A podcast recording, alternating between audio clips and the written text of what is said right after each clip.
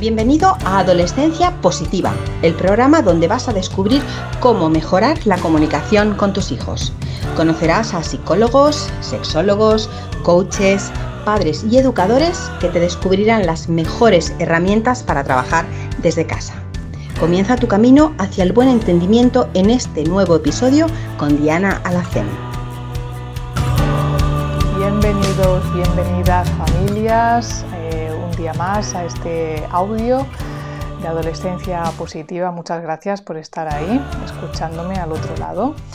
Hoy vengo a hablaros de eh, una encuesta que hice en el grupo de Telegram, en donde bueno, pues puse varios temas de los que estabais interesadas o aquellas problemáticas que más os preocupaban y entre ellas pues salieron las más votadas fueron la de la conducta y el comportamiento en la adolescencia y también la inteligencia emocional.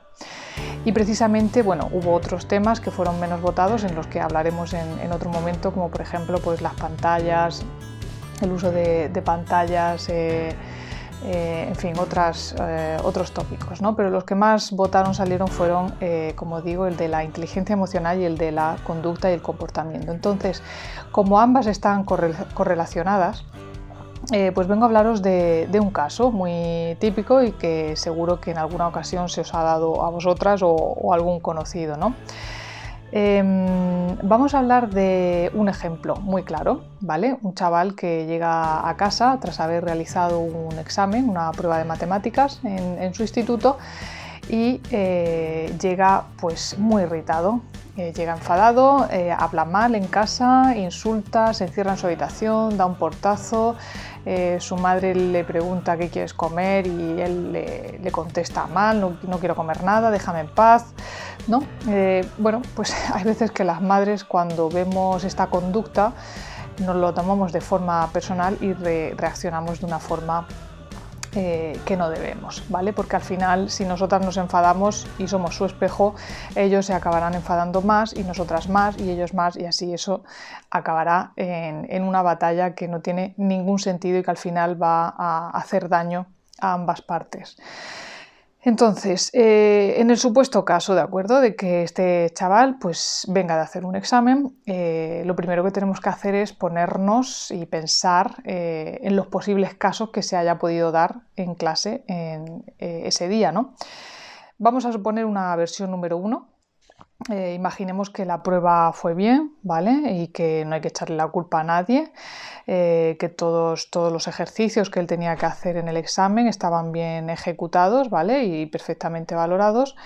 Em, pero mm, los ejercicios o las operaciones no estaban lo suficientemente precisos, ¿vale? Y entonces el profesor se acerca a nuestro hijo Pedrito y le dice, pues oye Pedrito, está claro que te has esforzado, pero mm, tienes que trabajar un poco más las raíces cuadradas y estoy seguro de que en cuanto te pongas con ello, pues vas a obtener un, un mejor resultado, ¿no? Bueno, pues aquí esto suena más que plausible, ¿no? ¿Y ¿Cuál sería la emoción de Pedrito en ese momento? Pues obviamente mm, la decepción, ¿no? Que es algo muy comprensible. Vamos a poner una versión número 2. Imaginemos que eh, el maestro se acerca a Pedrito después del examen y le dice, mm, eh, Pedrito, todo este tiempo pues has estado practicando muy bien, eh, se nota que te has esforzado, pero el examen lo has hecho con lápiz y lo tenías que haber hecho con bolígrafo. Eh, porque os lo he dicho muchas veces que los exámenes hay que hacerlos con bolígrafo y no con lápiz, ¿no? Bueno, pues eh, obviamente eh, la emoción que Pedrito va a sentir en ese momento os la podéis imaginar, ¿no? Va a sentir una gran injusticia y se va a enfadar, ¿no? Esta sería un segundo ejemplo, una segunda emoción. Vamos a ir con una versión número 3. Eh, bueno, pues imaginemos que Pedrito eh, lo que le preocupa es el hecho de que tenga que eh, repetir la prueba porque no le ha salido bien. Eh, o que el profesor eh, le diga que va a entrar unos ejercicios, pero luego al final entran otros, o simplemente que el profesor no ha, dejado muy claro qué es lo que va a entrar en el examen y cuando Pedrito hace el examen, pues eh, lo suspende porque em, bueno, pues había, no estaba muy clara cuáles eran las preguntas, él está enfadado y esa incertidumbre le ha creado a Pedrito ansiedad. ¿De acuerdo? Esta sería una, tercera emoción que podría estar dándose. Y eh, vamos a suponer un cuarto ejemplo o una cuarta versión en la que pues Pedrito le tenía que haber pasado las chuletas a Juanito eh, y, no se las ha pasado porque Pedrito estaba concentrado en su examen y no tenía tiempo de estar pendiente de Juan que, lo tiene amenazado si no le pasa la, chuleta o le da las respuestas al examen. ¿no? Eh, y resulta que luego, pues al terminar el examen, efectivamente, eh, Juanito se acerca a él y, le amenaza, ¿no? Que cuando salgas de aquí, pues te voy a pillar y, te vas a enterar. Bueno, claro, mm, nosotros cuando estamos en casa y vemos que nuestro hijo Pedrito llega dando portazos, enfadándose, eh, hablándonos mal y diciendo déjame en paz, no quiero saber nada de ti, y nosotras estamos ahí intentando saber, oye, mm, Pedrito, ¿qué es lo que te pasa? Cuéntame. Pero Pedrito nos contesta de mala manera. Eh, pues obviamente no sabemos qué, cuál es la, situación que se ha dado en, casa, pero empezamos a tomárnoslo de una manera personal. ¿no? Es que mi hijo está en la adolescencia y me habla fatal. Claro, si no planteamos las preguntas adecuadas y, no escuchamos las respuestas sin juzgarlas, ¿no? sin ponerlas a prueba y dejar que, simplemente pues, surtieran su efecto, mm, pues el berrinche eh, va a hacer que esto no sea posible, tanto el berrinche de Pedrito como el berrinche que nosotras tenemos ahora. Entonces, aquí es donde quiero ir eh, eh, y comentaros en por qué es tan importante el valor de ser una, científica de las emociones en, una situación como esta. ¿no? Em, cada emoción tiene lo que el psicólogo Richard eh, Lazarus llamó el tema relacional central, es decir, un sentido. ¿vale? Cada emoción tiene un sentido o un tema relacional central. Entonces, la única forma de acceder al sentido de una emoción es aprender el por qué, ¿vale? ¿Por qué, o, por qué y cómo alguien, eh, por qué se ha producido esta situación y cuáles son los factores que han producido la conducta que nosotros estamos viendo en ese momento. Entonces, si volvemos a las cuatro versiones del desastre del examen que, acabamos de comentar y buscamos cuáles son esos temas subyacentes que hay, pues en la primera versión em, el sentido central de la experiencia sería las expectativas no cumplidas, ¿no? Y por eso Pedrito se había decepcionado. En el segundo ejemplo que os he dado, ¿no? en el que tenía que haber hecho el, examen con el bolígrafo y no con el lápiz, ahí el sentido de la situación sería la injusticia y por lo tanto la emoción que Pedrito sentiría sería la ira. En el tercer caso, eh, en el caso de esa incertidumbre por no saber exactamente qué es lo que va a entrar en el examen, eh, la emoción que provocaría sería la ansiedad. Y en el último caso, el sentido central de, esta cuarta versión sería pues un peligro inminente, ¿no? Y por lo tanto la emoción que Pedrito sentiría sería el miedo o incluso podríamos estar hablando del sentido de la pérdida de autoestima, ¿no? Y por lo tanto que Pedrito sintiera vergüenza. Bien, conocer eh, los temas relacionados centrales que os acabo de explicar nos ofrece una eh, información esencial sobre cómo comprender la emoción, ¿vale? Y nos ayuda también a nombrar, a expresar y a gestionar lo que sentimos. Entonces, fíjate, piensa en ello. Si, mm, si realmente las estrategias que utilizarías para apoyar a Pedrito, ¿no crees que variarían eh, en función de la emoción que él estuviera sintiendo en ese momento, ¿no? Si de haber sabido que nuestro hijo Pedrito estaba eh, decepcionado, pues a lo mejor le habríamos ayudado a practicar eh, las matemáticas ¿no? para que mejorara la próxima vez. Si hubiésemos detectado esa ansiedad, le habríamos sugerido estrategias para atenuarla, ¿no? como ejercicios de respiración, de visualización. Sin embargo, eh, si hubiéramos sentido por un momento que él había sentido o había tenido un trato injusto, pues podríamos haber visitado al profesor y descubrir si se podían hacer las cosas de otra manera.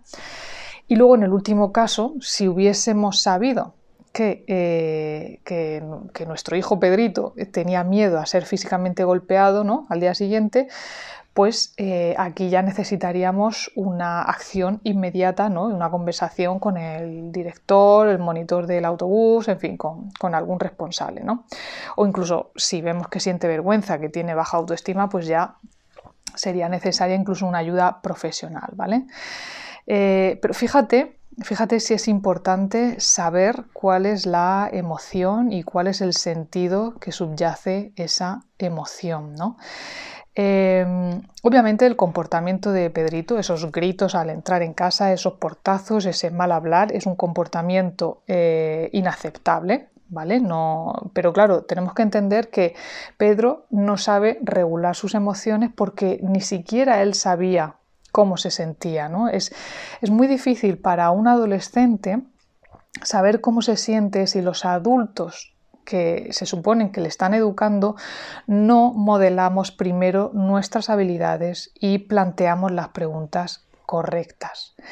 Entonces, eh, somos capaces de imaginar la falta de comunicación provocada por la incapacidad de entender la conducta como una mera señal de las emociones. ¿vale? Por eso digo y repito, y no me cansaré de decirlo, que tenemos que ser científicos de las emociones y no jueces, ¿vale? Necesitamos como madres y padres necesitamos toda nuestra capacidad de análisis para responder honesta y correctamente a una pregunta muy muy poderosa que quiero que, mm, vamos, os la tatuéis en, vuestra mente. Y es, ¿por qué sí tiene sentido que mi hijo se, se, sienta así? ¿O por qué sí tiene sentido que me esté respondiendo de esta manera? ¿Vale? Porque una vez respondida esta pregunta y a partir de nuestras propias razones o de la de los otros, eh, pues por, por podremos encontrar o investigar qué es lo que está pasando, qué es lo que hay detrás de esa conducta que en un principio nos parece inaceptable, como digo, y errónea, pero que en lugar de tomárnoslo como algo personal, tenemos que buscar, repito la pregunta, ¿por qué sí tiene sentido que él esté así? ¿Qué es lo que ha pasado? ¿Vale? Por supuesto, escuchar, eh, utilizar la escucha activa en todo momento, eh, sin juzgar.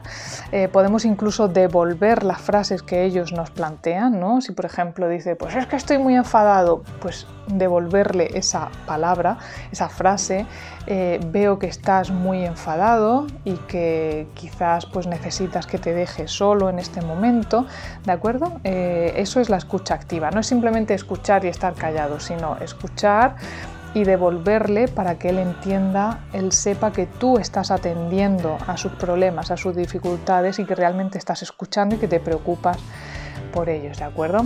Entonces, eh, esta habilidad, esta habilidad que digo de la escucha activa y de ser científicos de las emociones nos va a permitir ser mejores eh, madres con, con nuestros hijos y bueno, no es algo que se aprenda de un día para otro, es algo que hay que ejercitarlo todos los días, hay que practicarlo como en el gimnasio, ¿vale? Esto es un gimnasio de emociones, así que os invito a que a que lo practiquéis, a que lo tengáis en cuenta y que de nuevo os grabéis siempre, cada vez que tengáis una mala conducta de vuestros hijos, que os hagáis siempre esta pregunta, ¿por qué sí tiene sentido que mi hijo esté así? Bueno, pues espero que este audio os haya servido, os haya gustado y nada más por hoy. Nos escuchamos próximamente. Muchos besitos. Chao. Gracias por formar parte de la tribu de Adolescencia Positiva.